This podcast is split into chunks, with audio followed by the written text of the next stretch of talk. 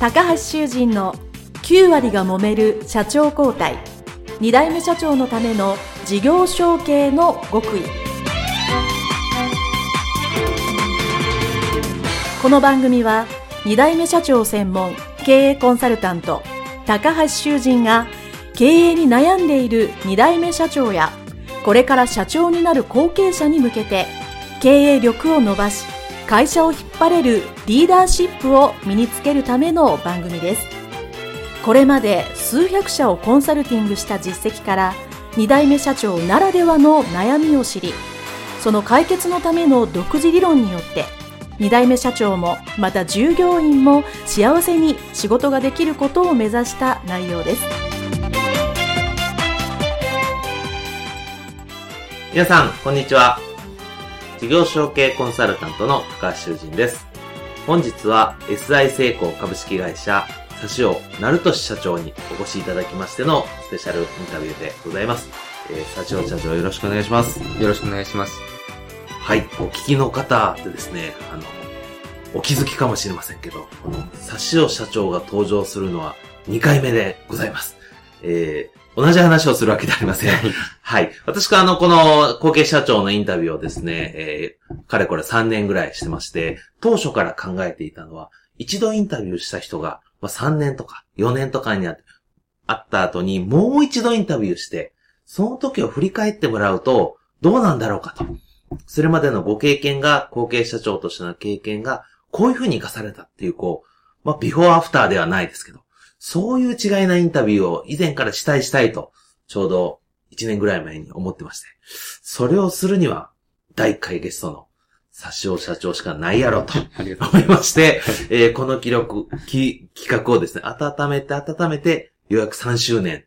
になったということで、特別企画でさせていただきたいと思います。どうぞよろしくお願いいたします。よろしくです。よろしくお願いします。はい。えー、それではですね、あの、えー、すでに音声をね、お聞きの方で、あの、佐藤社長の自己紹介もお気になった方もいらっしゃると思いますが、初めての方もいらっしゃると思いますので、えー、再成功株式会社のご紹介と自己紹介を、まずはよろしくお願いします。はい。えー SI 成功株式会社のサシオと申します。えー弊社はですね、えー社員13人の、えー町工場です。えー電子部品や半導体関連の、えージグというものを作ってまして、いわゆる切削加工をして、まあ、ものづくりをしているというような会社です。で、えーと私は今47歳で、えー事業承継をした頃、えー代表取締役になったのは40ちょうど40歳の時ですので、まあ、ちょうど今で7年ぐらい経っているという状況です。えー、あとは自己紹介ですよね。えっと、あとは、えー、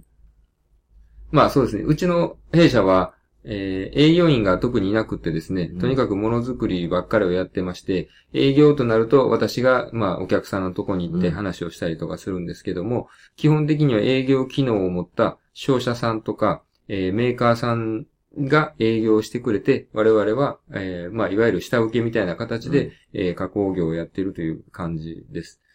まあ、早速ですけど、いきなりその3年前と比べて、やっぱりその事業のうん。あり方、取り組み方もちょっとやっぱり変わってきてですね、はい。えーただ単にこう、下請けでもらった仕事をするのではなくて、私自身が積極的にやっぱりお客さんのところに足を運んで、お客様のニーズとか、えー、なんていうんですかね、空気感みたいなものを感じてですね、まあそういうものを今の事業の展開に活かして、えーはいちょっとずつ変化させていってるという状況です。はい。ありがとうございます。あの、ご自身ではね、パチ工場というふうにちょっとおっしゃってますけど、あの、すごくね、あの、最新というか、すごい綺麗な、いえいえ、とんでもない。あの、製造現場ですね。やっぱ、製造業でやっぱりね、あの、綺麗な会社っていうのは僕の行ったところで間違いなく全部いい上、いい会社であり、まあ。えーありていに言うと儲かっている会社と 思ってました。あの、すごくね、あの、ですし、まあ、あの、その事業が、まあ、どう展開したかっていうのは、ちょっとまた後半にお聞きするんですけども、えー私が知ってる範囲で言うと、もう海外にも含めて、そうですね。はい、あの、そういうお仕事をされてるということで、本当にあの、広く活動されている、佐塩社長でいらっしゃいます。で、えー今回、まず、まあ、あの、前編というか、この回はですね、まあ、事業承継前後で、一回インタビューさせていただいた内容を、えーその当時はもちろんそのお気持ちで喋っていただいたと思うんですけど、え3年経って少し経験を、えー積まれた、はい。えーご自身として今思うとこうなのかっていうのをですね、そのまあ変化をちょっと皆さんに知っていただきたいなと思っております。はい。で、その中であの、まあインタビュー前回お聞きして僕はいくつか、こう、非常に覚えてるキーワードがあるんですけど、まず最初がやっぱりですね、あの、会社に戻られたのはどういうきっかけなんですかっていうと、えー、まあ、自分がサラリーマンをされて、時に自分の会社の良さが、まあ、外に出てから分かったと。いう時に、あ、すごいですね、と、私は言って、あの、その後の佐生さんの言葉がですね、あの、僕はすごく覚えてるんですけど、自分の会社に、まあ、お父様とかお母さんに戻れと言って戻ったんでは意味がないと。まあ、自分で帰ろうと。いうふうに決断することが重要ですっていうのは、これはね、後継者、まあもし会社に戻ってない後継者さんお聞きだとですね、ものすごい重要な言葉なんで、ぜひ覚えておいていただきたいなと思うんですが、そのお気持ちは、あの、その当時、どんなんだかとか、もうちょ、もう一度教えてもらってもいいですか？あ、そうですね。えー、私は普通に社会人として、あの、別の会社に就職してたんですけれども、うん、えー、そうですね。確かに、父親は帰ってこいとは一言も言わなかったんですけれども、言わなかったんですけども、逆に言わなかったことがプレッシャーになってたかもわからないですけど、なるほど。あ、いつか戻らなきゃいけないのかなっていうのはあったかもわからないですけども、でも逆に言われてたら、言われてたら、まあそれでも戻ってたんでしょうけど、その心構えとかももしかしたら違ってたのかもしれないですね。あの、やっぱり自分でやろうと決心したからには、やっぱ自分なりのまあ、準備をして、うん、えー、それぐらいの心づもりでやらなきゃっていう思いが非常に強かったなと思うので、今思っても、あの頃の、あの、その自分なりのテンションの高さっていうか、その使命感っていうか、そういうものは、うん、まあ、非常に高かったんじゃないかなっていうふうに今でも思いますね。うん、はい。その、僕も多くの後継者さんにね、お会いして、やっぱりもうね、やっぱ自分で決めて戻ってきたからって、こう、最初からやっぱりエンジン全開で、まあやっぱ自分がね、やると決めてるわけですから、やるんですけど、まあ僕もどちらかというと言われて戻ってきた派なので、最初どうしてもエンジンのかかりが遅いというか、あの、まあなんていうんですかね、あの、後継者なんだけど、サラリーマンチックに、あの、なってた部分っていうのはあると思うので、あの、まあ、それはそれで、一時期はね、しょうがないと思うんですけど、もし心当たりがないったら、本当にこう、ちょっと決断するとか、自分がやろうと決めるというのが大切だなとぜひこのリスナーの方はですね、覚えていただければなと思っております。で、あと、インタビューの中でですね、僕は、これはもう多くの人が、あの、まあ、共感したことだと思うんですけど、やっぱり会社に戻られて、そうすると、自分より年も、経験も上のベテランの社員さんがいらっしゃると。まあ、そうする方にどういうふうに、まあ、関係性を作ってですね、まあ、将来自分が、えー、社長になった時に、あの、まあ、動いてもらえるかどうかが心配でしたっていうのは、その、おっしゃってて、そりゃそうだと、あの、みんな思ってたと思うんですけど、えー、まあ、今思い返してみてですね、あの、まあ、自分が当時やってたことで、まあ、これは良かったというか、いいと思うし、まあ、これはちょっとなんか、あの、良かったと思ってやったけど、今して思うとちょっと違うかな、みたいな、なんかそういうのって思い出されることありますか？そうですね。やっぱり、えー、若い若いので、若いというか、まあ、年上の人がたくさんいるので、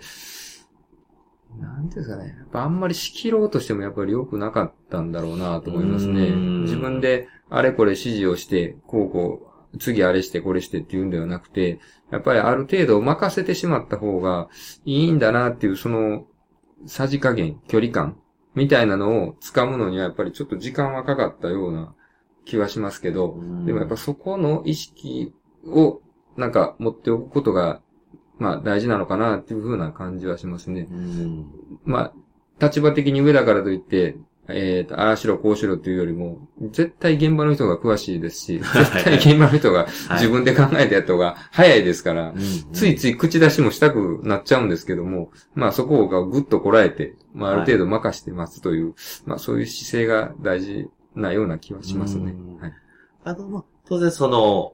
役割的にはその当時もまあ、あの、まあ営業というか、お仕事を取る仕事っていうのはまあ中心にされてたと言うんですけど、やっぱそれでやっぱり、あの、ご自身の中で成果がちょっとずつ出ていったら、まあそれを認めてもらえたみたいなことはおっしゃってたんですけど、はい。はい、まあ今から振り返られて、やっぱりそういう面っていうのはすごく自分の中に自信になりましたか？あそうですね。やっぱりその、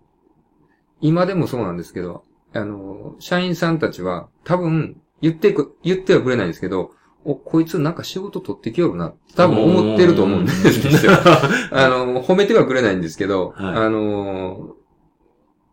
つい最近の話なんですけどね、ええ。ー、あるお客さんから、売り上げ、それまで売り上げの3割、4割ぐらい占めてたお客さんから、えー、この仕事半年後になくなりますよって宣告されたんえですよ。まああら製造業なんでやっぱこういうことって、まあよよくでもないですけど、まあ時々あるんですけども、はい。で、やっぱりそういうのことはやっぱり我々、私の方はやっぱり予測をしてたので、うん予測したので、まあこういうことは起こり得るだろうなと思ったので、やっぱりいろいろこう展開をしていたんですね。はい。ですので、今確かにそのお客さんの売り上げは本当にドンと下がってしまったんですけど、はい。今他、他の仕事がこうどんどん増えてきてるので、うんで成り立ってると。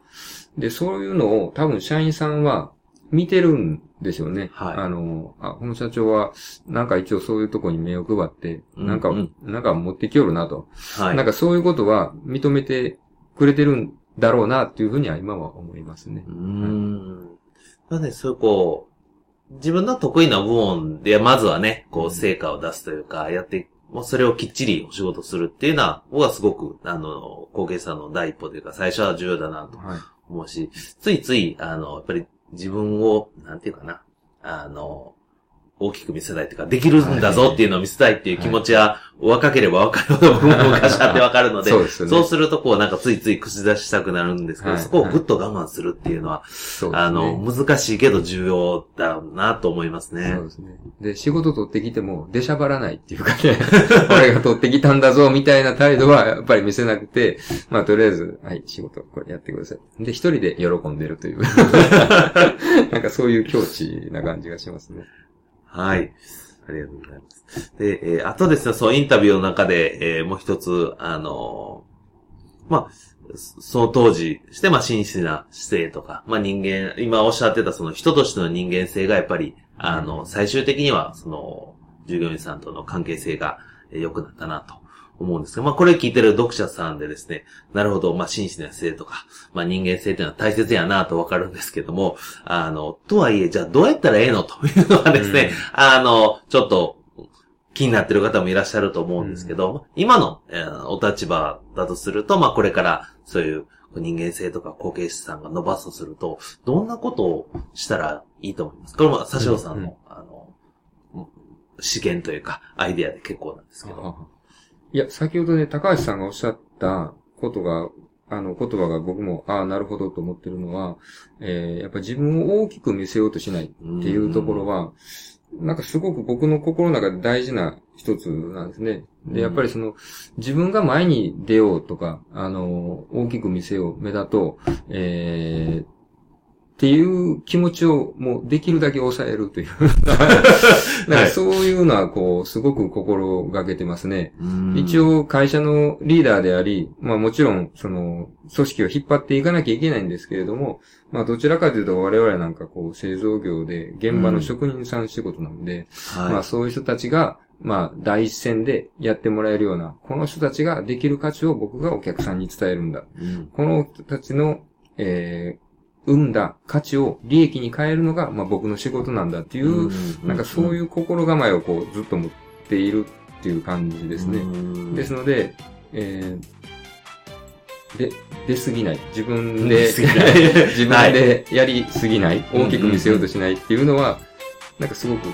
心がけとして大事な一つかなと思いますね。なるほど。はい。ありがとうございます。はい。えー、それではですね、えー、まあ、前編はですね、あの、ちょっと振り返っていただいて、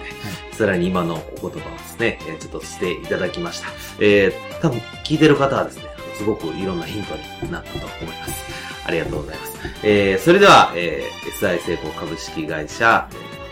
代表取締役、佐生成俊様の、えーインタビューですね。前半、これで一旦終了したいと思います。ありがとうございました。ありがとうございました。